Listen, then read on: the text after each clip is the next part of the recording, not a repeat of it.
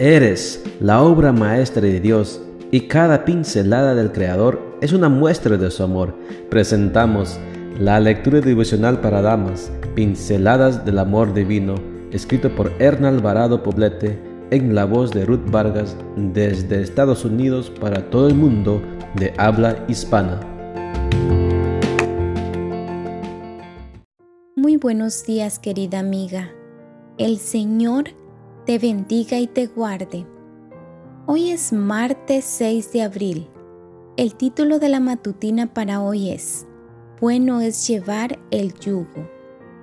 Nuestro versículo de memoria lo encontramos en Lamentaciones 3:27 y nos dice, Bueno le es al hombre llevar el yugo desde su juventud. Quizá el nombre de Matilde Montoya la Fragua te diga poco, incluso tal vez no te diga nada. Sin embargo, detrás de este nombre hay una extraordinaria historia de tenacidad, esfuerzo y lucha la perseverancia de esta mujer le permitió convertirse en la primera médica de México. Para lograrlo, debió hacer frente a una sociedad en la que el ámbito de la medicina era exclusividad de los hombres. A pesar de esto, se atrevió a escribir una carta a Porfirio Díaz, en aquel entonces presidente del país.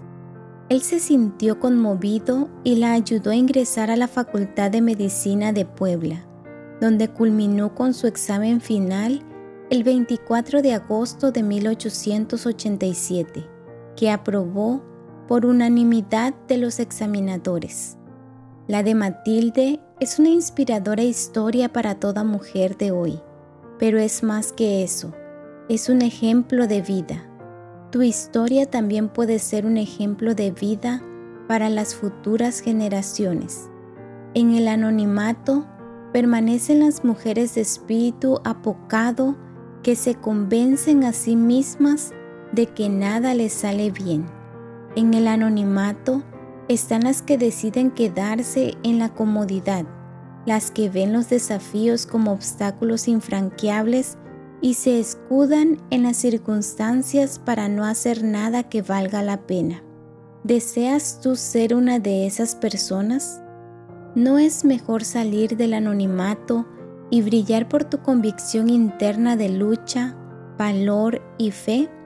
Brillar como Esther, Josué, José y tantos otros jóvenes cuyas experiencias narra la Biblia se sobrepusieron a circunstancias tan adversas como la falta de libertad, falsas acusaciones o incluso el peligro de muerte, para alcanzar la misión que Dios trazó para su vida.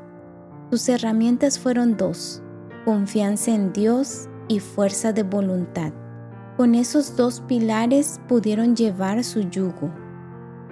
A ti que inicias el camino de tu vida, quiero decirte que Dios te creó para lo grande y para lo bueno. No desperdicies los años haciendo nada y quejándote mucho. La inconsistencia respecto a tus planes retrasa tus momentos de gloria. Sin errores no hay aciertos. Atrévete a ir más allá de tus circunstancias y mírate más allá de tus limitaciones. El Dios que ama a los jóvenes te dice, Nadie te podrá derrotar en toda tu vida, y yo estaré contigo así como estuve con Moisés, sin dejarte ni abandonarte jamás. Josué 1:5